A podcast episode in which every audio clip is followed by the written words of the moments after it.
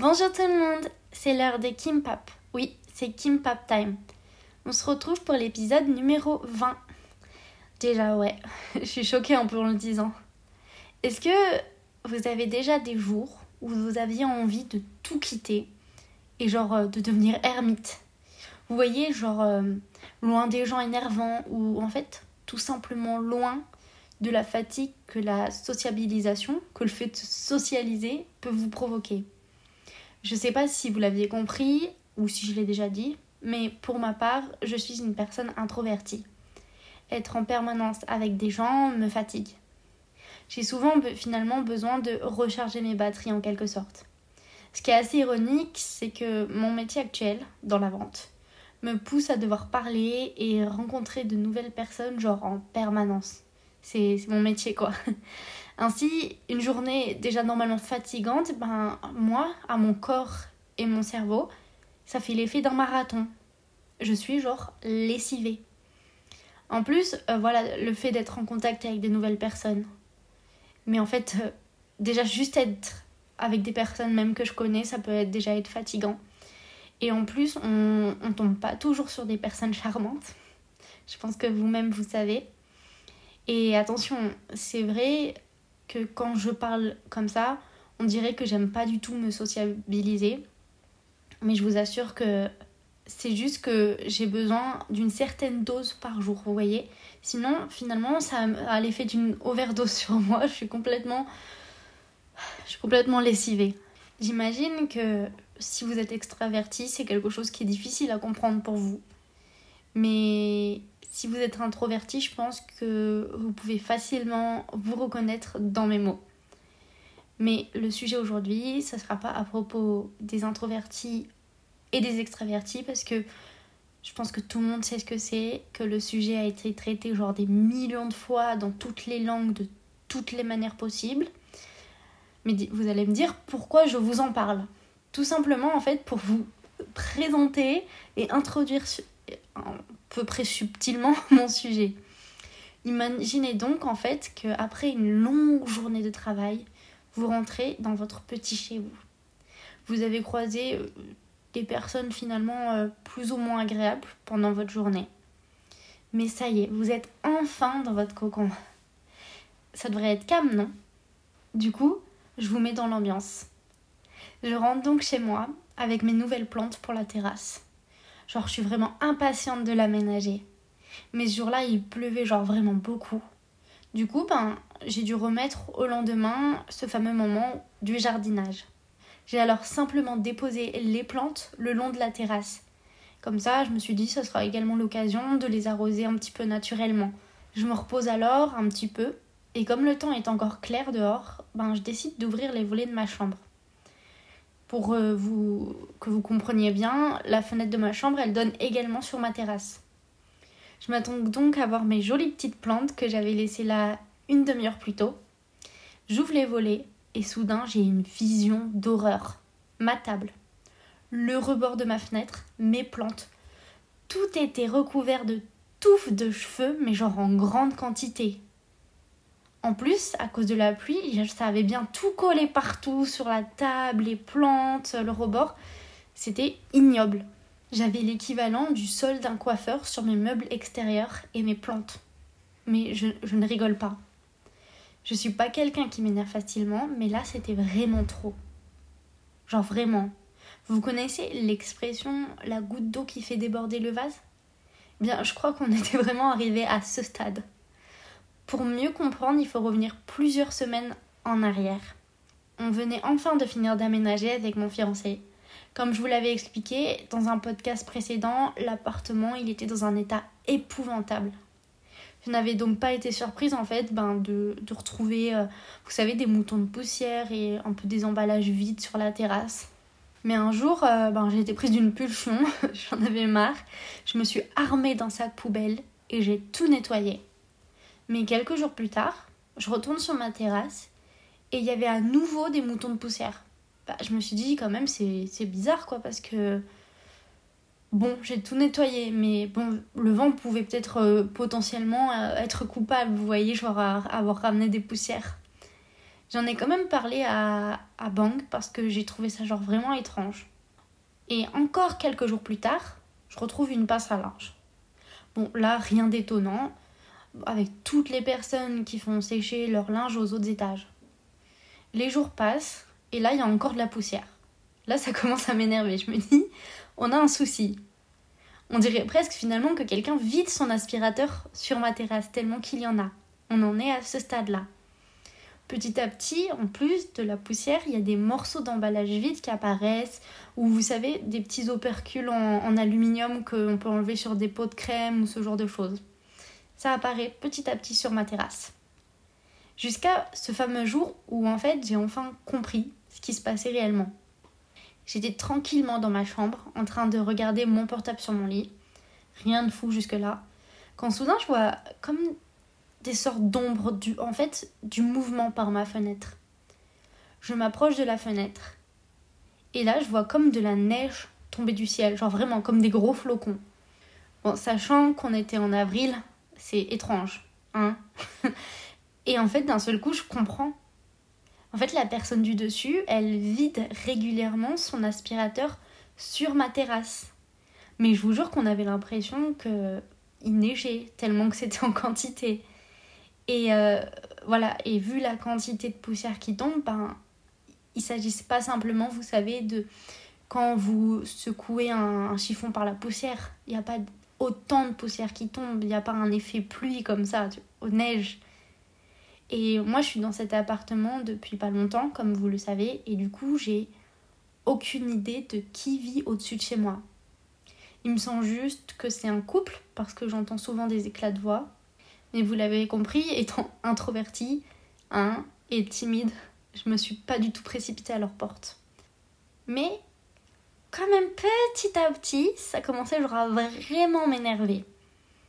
En plus, pour être honnête, j'avais vraiment d'autres problèmes plus importants à régler que de la poussière sur ma terrasse. Parce qu'on va dire que en majeure partie, c'était de la poussière. Et peut-être que vous vous demandez, mais qu'ont-ils encore fait ensuite? Parce que ça ne s'arrête pas là. Eh bien, ces gens que finalement, je commençais petit à petit à très peu porter dans mon cœur, ont une manière particulière d'étendre leur linge. Vous êtes en train de vous dire qu'est-ce qu'elle va nous dire? Pour que vous compreniez, on va parler de choses terre à terre pendant un petit instant. Je pense que la plupart d'entre vous, vous avez tous étendu du linge dans votre vie. Quand vous mettez un drap à pendre sur une corde à linge, ou d'ailleurs un t-shirt, vous le placez de manière à ce que de chaque côté du fil, il y a une partie du drap qui pend du côté gauche, du côté droit du fil, comme vous voulez. Finalement, le drap est comme plié en deux avec le fil sur le milieu. Je sais pas si vous comprenez parce que en fait, ça semble assez évident. Du coup, ça semble un peu idiot de l'expliquer. Mais mes chers voisins, du dessus, pendent leur drap par les extrémités. Si vous comprenez pas, le concept est simple. On prend les deux angles du bout on met deux pinces à linge, sur chacun des angles, et on laisse le drap pendre dans toute sa longueur. Vous me direz probablement, c'est pas grave, ils font ce qu'ils veulent. Je suis d'accord.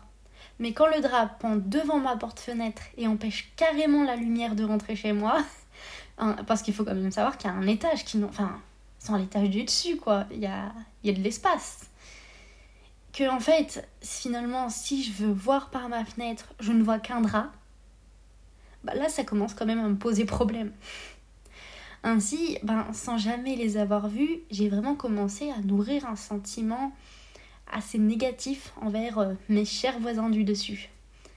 Mais je dois avouer que retrouver ma terrasse recouverte de cheveux ce jour-là, c'était vraiment trop. C'est leur problème s'ils décident de se couper les cheveux, mais j'ai pas envie de les récupérer chez moi. J'exagère pas, il y en avait tellement que j'aurais pu faire plusieurs pinceaux avec. Bref, à ce moment, là, j'étais vraiment très très très en colère et ce qui est assez rare parce que je suis quelqu'un qui m'énerve pas si facilement que ça. Et du coup, je me pose un instant parce que il faut prendre plusieurs choses en compte dans cette situation. Je suis obligée finalement de vivre dans le même lieu que ces personnes. Donc on va éviter finalement de déclencher une guerre qui rendrait la vie insupportable. J'ai pas envie de devoir déménager à cause de gens stupides. La deuxième chose à prendre en compte, pour les draps du dessus, je sais que c'est les personnes qui sont juste au-dessus, parce que c'est concret. Vous voyez, c'est concret comme preuve, on les voit. Mais pour le reste, j'ai aucune preuve concrète. Même si, euh, par rapport au sens du vent, etc., vu comment ça tombe, ça vient juste du dessus. Mais bon, en soi, j'ai pas, j'ai pas une preuve. Donc, ils pourraient très bien me répondre ben, que c'est pas eux, que ça vient d'un autre étage.